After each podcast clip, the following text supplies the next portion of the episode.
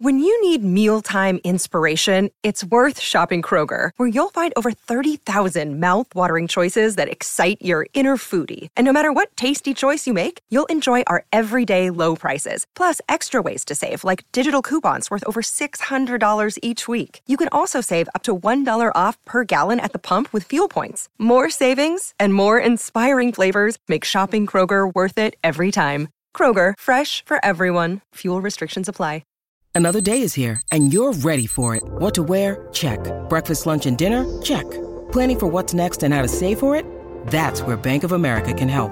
For your financial to-dos, Bank of America has experts ready to help get you closer to your goals.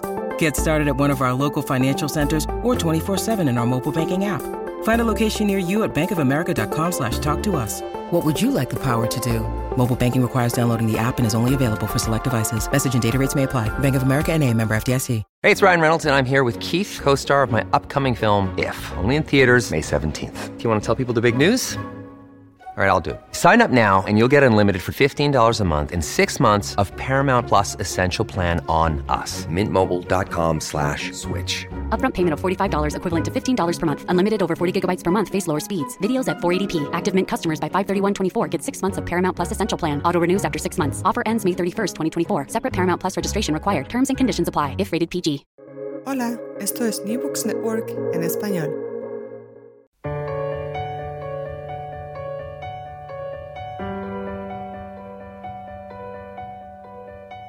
Todo comenzó ayer.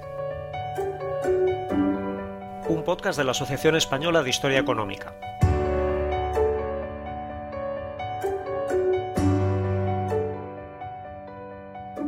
Hola, ¿cómo estáis? Soy Jorge Lafuente del Cano de la Universidad de Valladolid y esto es Todo comenzó ayer, un programa para comprender nuestra economía y nuestra sociedad desde una perspectiva de largo plazo. Hoy nos acompaña Miguel Ángel del Arco, profesor titular de Historia Contemporánea en la Universidad de Granada. ¿Qué tal, Miguel Ángel? Muy bien, muchísimas gracias por, por invitarme, Jorge. Miguel Ángel del Arco es especialista en la guerra civil y el primer franquismo y autor de una numerosa obra. Hoy nos visita para hablar del libro Franco's Femen, Malnutrition, Disease and Starvation in Post-Civil War Spain, publicado por Bloomsbury, del que es editor junto con Peter Anderson y que es uno de los resultados del proyecto de investigación La hambruna española, causas, desarrollo, consecuencias y memoria. Miguel Ángel, vuestra obra comienza con algunas precisiones terminológicas. ¿Qué diferencia hay entre hambre y hambruna?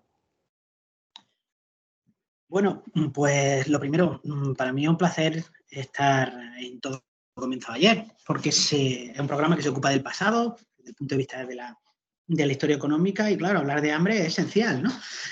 Eh, respondiendo a, tu pregunta, creo que eh, hay que diferenciar entre hambre y hambruna, efectivamente, lo primero que hay que hablar. Digamos que la hambruna, eh, digamos que el hambre es una situación mm, nada coyuntural, es más bien estructural, que desgraciadamente se ha producido a lo largo de la historia, que tiene que ver con la desigualdad. Pero digamos que una situación a nivel global de una población determinada, de una localidad, de un país determinado, que puede ser estructural. Pero sin embargo, la hambruna es un momento en el que, como producto sin duda de las desigualdades, pero también de otra serie de factores, como pueden ser la guerra, las malas cosechas, políticas económicas equivocadas, mm, mm, bloqueos económicos, cuestiones por el estilo, pues se produce una crisis eh, en la demografía que rompe la tendencia normal, es decir, un despunte de la mortalidad por distintos factores. La situación española tras la guerra civil se podría caracterizar entonces como hambruna. ¿Cuál es la cronología correcta para marcar este periodo? Bueno, pues eh, en efecto, esto es lo que hemos intentado demostrar en el libro Peter Anderson y yo y los otros autores. Y es que eh, lo que sucedió aquí fue una hambruna homologable al resto de hambrunas europeas. Em, en realidad, esto viene caracterizado por el concepto de hambruna, que ha sido desarrollado por distintos investigadores para otras hambrunas mundiales, que viene caracterizado por eh, un problema eh, nutricional que afecta a la población, no solo por la carencia de recursos, sino también por la imposibilidad de acceso a los mismos. Y bueno, las características de la hambruna, pues eh, se cumplen, digamos que prácticamente a rajatabla en el caso español. Me refiero a cuestiones relacionadas como muertes por inanición. Otra característica es el aumento de la enfermedad de infección contagiosas que también tienen lugar en, la España de después de 1939, ¿no? como puede ser la tuberculosis, que tiene una gran subida, pero también la difteria, el, el tifo exantemático especialmente, y enfermedades derivadas con la desnutrición o con la, con la, con la mala higiene, con la, con la pobreza. ¿verdad?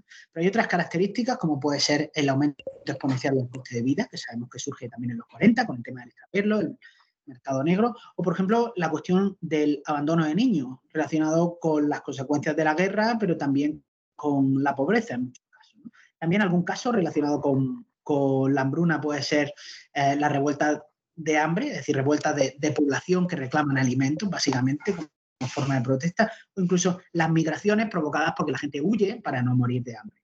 Todas estas características, aunque hay más, ¿verdad? Como por ejemplo, lo olvidaba, como por ejemplo el aumento de la delincuencia, de los hurtos llamados famélicos, que roban básicamente alimentos, no para enriquecerse, sino básicamente para comer, y a veces incluso se ingieren en el, en el lugar del, eh, eh, se ingieren en el lugar donde se ha cometido el delito, el delito, entre comillas, ¿verdad? Pues también caracteriza esta hambruna. Y todo esto lo vemos en hambruna mm, asiática, africana, europea, también en el caso español.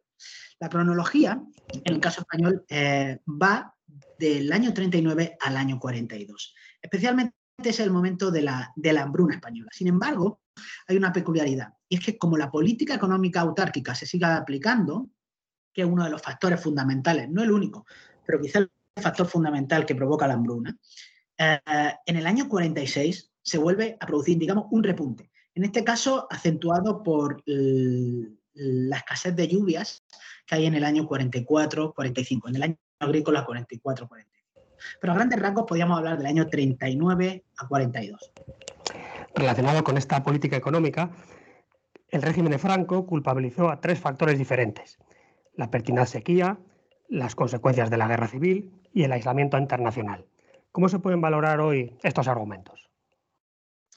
Bien, pues se pueden valorar en primer lugar como mitos, porque los historiadores, y en esto los historiadores eh, de historia económica ah, fueron pioneros a finales de los 70 y durante los 80, han demostrado que estos ah, aspectos que enarboló el franquismo para justificar no la hambruna, porque ellos en ningún momento hablan de hambruna, hablan de los años del hambre como si fuese algo ajeno, algo en lo que ellos no tienen responsabilidad alguna, pues han demostrado que son, eh, que son falsos o por lo menos no, tienen, eh, no explican por sí solos todo lo que sucedió en aquello.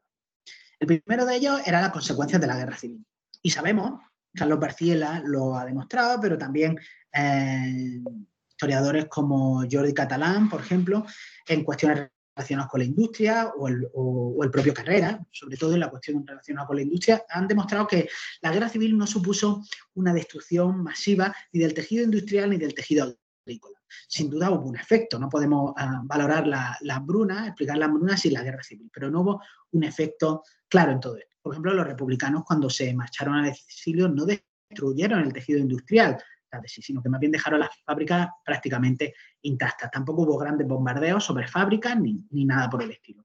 Y respecto a la agricultura, sabemos que durante la Guerra Civil Española, en el bando rebelde, en el bando nacional, conocido como nacional, pues eh, no se pasó hambre ni nada por el. El problema empezó después, cuando empezó a ponerse en marcha la política autárquica. Otra cuestión es la cuestión de la pertinaz sequía.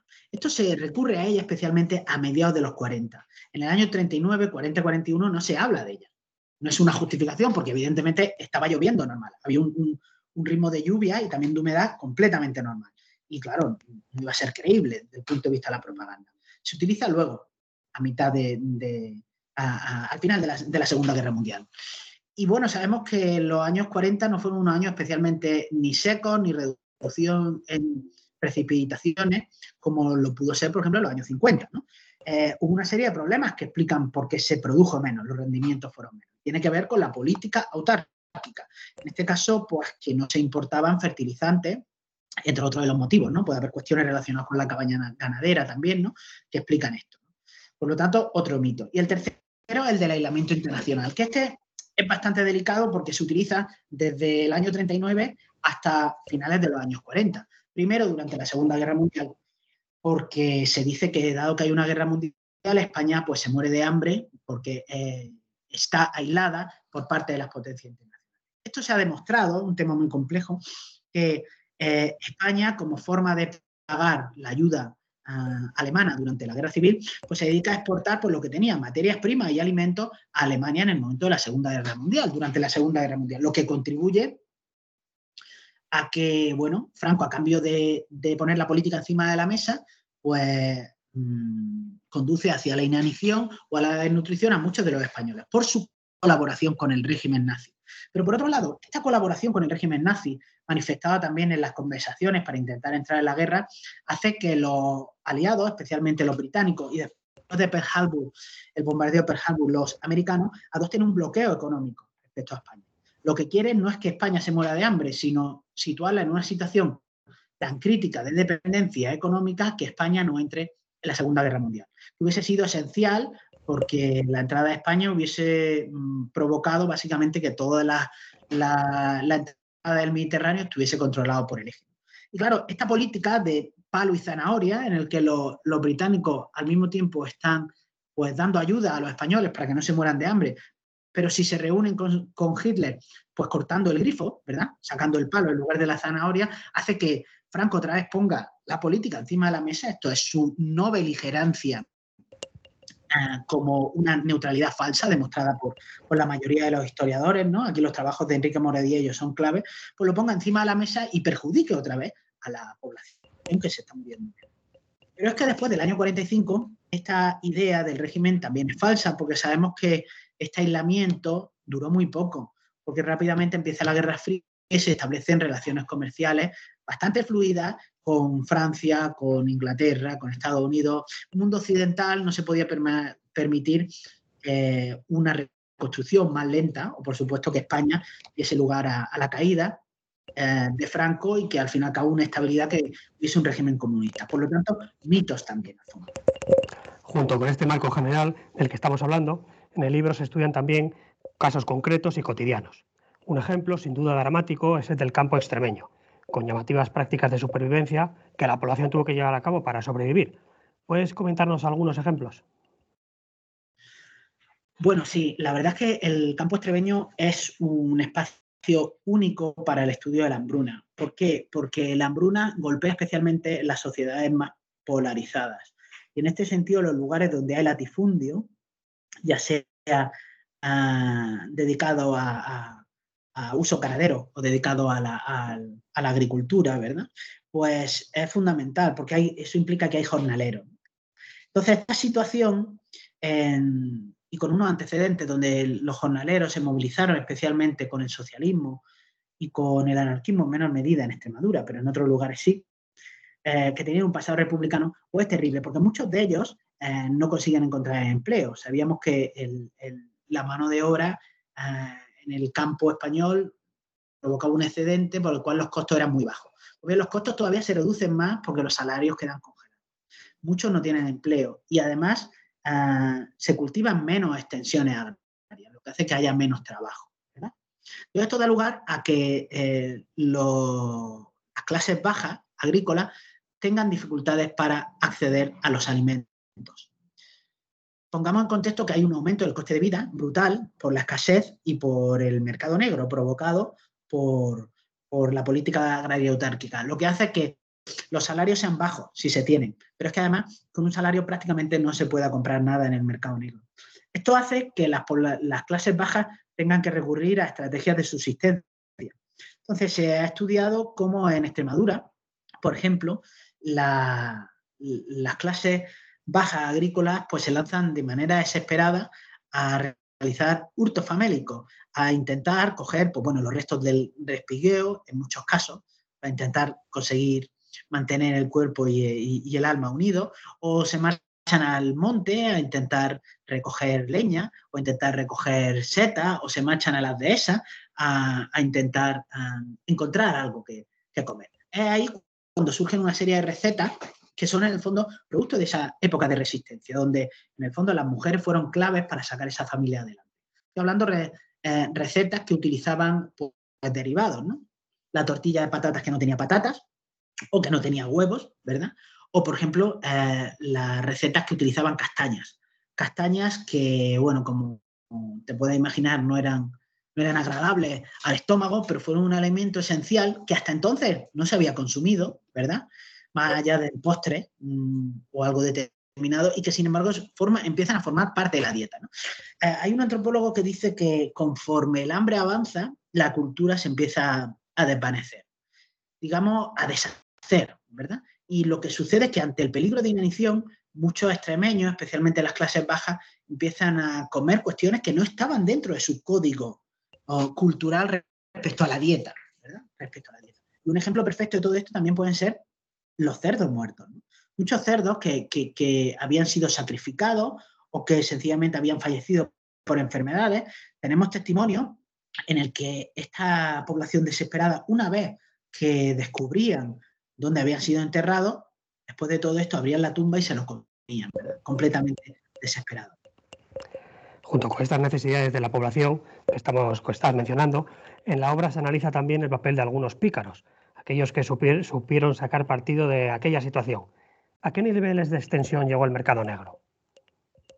Bueno, a niveles espectaculares. De hecho, se, calcula que en torno a Carlos Barciela ha, estudiado esto profundamente y respecto al trigo, calcula que prácticamente un, tercio de la producción total se, dedicó al mercado negro, lo cual nos habla que el aumento de los costes de, consumo, es decir, del índice de precio al consumo de estos productos, era especialmente brutal. De hecho, sabemos que eh, el dinero que utilizaba cada familia para, para sus distintos gastos aumenta de manera exponencial hacia los alimentos, porque es de las cuestiones que más suben y sobre todo de las que no se pueden privar, ¿no? De las que no se pueden privar. Pero aparte tenemos el caso del extraper los aceites, donde se ha demostrado que también sucedió eh, a niveles espectaculares, ¿no? y los precios a veces multiplicaban por cuatro, incluso por siete, en algunos momentos, el oficial que había fijado el régimen de Franco, lo que era en el fondo una llamada al funcionamiento real del mercado, y eso se produce durante toda la posguerra, lo que hace que los índices de precio al consumo suban de manera espectacular. Insisto, cuando miramos a, otras hambrunas europeas, vemos que sucede exactamente lo mismo. Hay, unos grupos sociales que eh, se ven especialmente perjudicados y otros a los cuales la hambruna no roza, ¿verdad? No roza. Miguel Ángel, ¿qué balance se puede hacer de la ayuda internacional que recibió España y la respuesta del régimen? Bueno, esta es una cuestión interesantísima porque tenemos que verlo en el contexto con el antecedente, mejor dicho, de la guerra civil. En la guerra civil hay una intensísima ayuda internacional en los dos bandos de organizaciones eh, hoy conocidas para, por nosotros, como pueden ser, por ejemplo, el Comité Internacional de la Cruz Roja, en los dos bandos, o por ejemplo las organizaciones de los cuáqueros, que vienen tanto los británicos como los americanos, ah, el Comité de, los Amigos se, llama, ¿verdad? Y vienen los, distintos bandos, son pacifistas e intentan ayudar a hacer ayuda humanitaria, entre otros, ¿verdad? También el origen de lo que sería uh, Save the Children también este, se encuentran aquí, en distintos grados. Por lo tanto, es un momento clave. Incluso el Comité Internacional de la Cruz Roja crea un comité expresamente para el caso español. ¿verdad? Y hay mucha documentación sobre eso.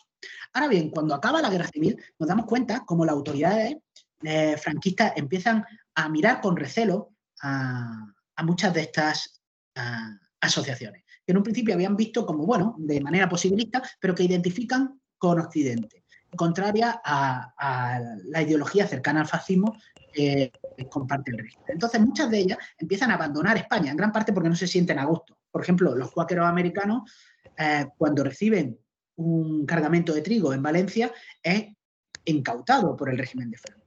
Por lo cual dicen, bueno, no, tiene sentido lo que, lo que estamos haciendo aquí, se marchan.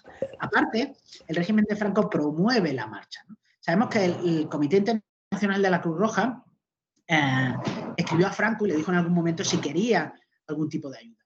Y esto fue visto con recelo, con recelo por parte del régimen. Por lo tanto, fue, fue eh, eh, desplazada, fue, fue impedida. Incluso en el caso de la Cruz Roja Americana, se prepararon algunos cargamentos de leche y también de trigo para enviar a España. Y tengo una documentación donde el propio Ramón Serrano Suñer dice, nuestra situación no es tan mala, no lo necesitamos. Y la gente se está muriendo de hambre en ese mismo momento, año 1941. Otra vez lo, político por encima de las necesidades sociales del país. Y aquí la responsabilidad del régimen es muy grande. Y sabemos que la ayuda internacional es clave para solventar el tema de la hambruna. Es clave. no solo porque eh, ayuda enviando alimentos, eh, viene, lucha contra las enfermedades, como puede ser, por ejemplo, la Fundación Rockefeller, que acaba yéndose también, está aquí en el año 41, que acaba yéndose, eh, sino también desde el punto de vista de presionar a nivel internacional para levantar bloqueos, etcétera, etcétera. Terminamos con una perspectiva comparada. Como ha señalado en varias ocasiones, en la Europa del siglo XX se vivieron diversos episodios de hambruna. De manera sintética, ¿qué similitudes y diferencias se pueden apreciar con el caso español? Bueno, pues esto, es un caso que en, detalle está por estudiar, ¿no? Está por estudiar, digo, similitudes y diferencias, ¿no? Es decir, no, hay nada escrito, por lo menos hasta que yo sepa, respecto a esto, porque la hambruna española prácticamente se acaba, se acaba de, descubrir o acabamos de, terminar eh, este silencio que, que, ha pervivido durante tanto tiempo. Lo que está claro que vaya por delante que la hambruna española se diferencia en poco de otra hambruna europea, tanto en sus causas como en sus características, como sus consecuencias. Ahora bien, eh, está claro que esta es una hambruna típica del siglo XX. Las del siglo XIX están más caracterizadas por desastres naturales, originadas por desastres naturales, aunque las políticas de los estados liberales juegan un papel a la hora de reaccionar a ellas, como puede ser el caso de la hambruna irlandesa o el caso de la de la hambruna finlandesa, ¿verdad? Ahora bien, en el siglo XX están más caracterizados por causas políticas, provocadas por las guerras, por ocupaciones, como puede ser la hambruna griega o la hambruna ah, holandesa, o por ejemplo, por políticas colectivizadoras, políticas que suprimen el mercado. En este sentido, la más conocida es la hambruna ucraniana, pero hay más, por ejemplo, la del 47, 48, también en otros lugares de Rusia, también está caracterizado por lo mismo. Entonces, eh, hay bastantes similitudes, pero es cierto que es un trabajo en el que tenemos que seguir profundizando. Pero lo más importante es que pertenece a este contexto. Otra vez, España no fue excepcional a lo que sucedía en el occidente europeo. Miguel Ángel del Arco, profesor de la Universidad de Granada y autor del libro Francos Femen, publicado por Bloomsbury. Muchas gracias por estar con nosotros en el programa de hoy. Muchas gracias, dijo un placer. Igualmente. Nosotros volvemos en 15 días y lo haremos con José Pérez Cajías para hablar sobre recursos naturales. Porque también en lo que medio ambiente se refiere, todo comenzó ayer.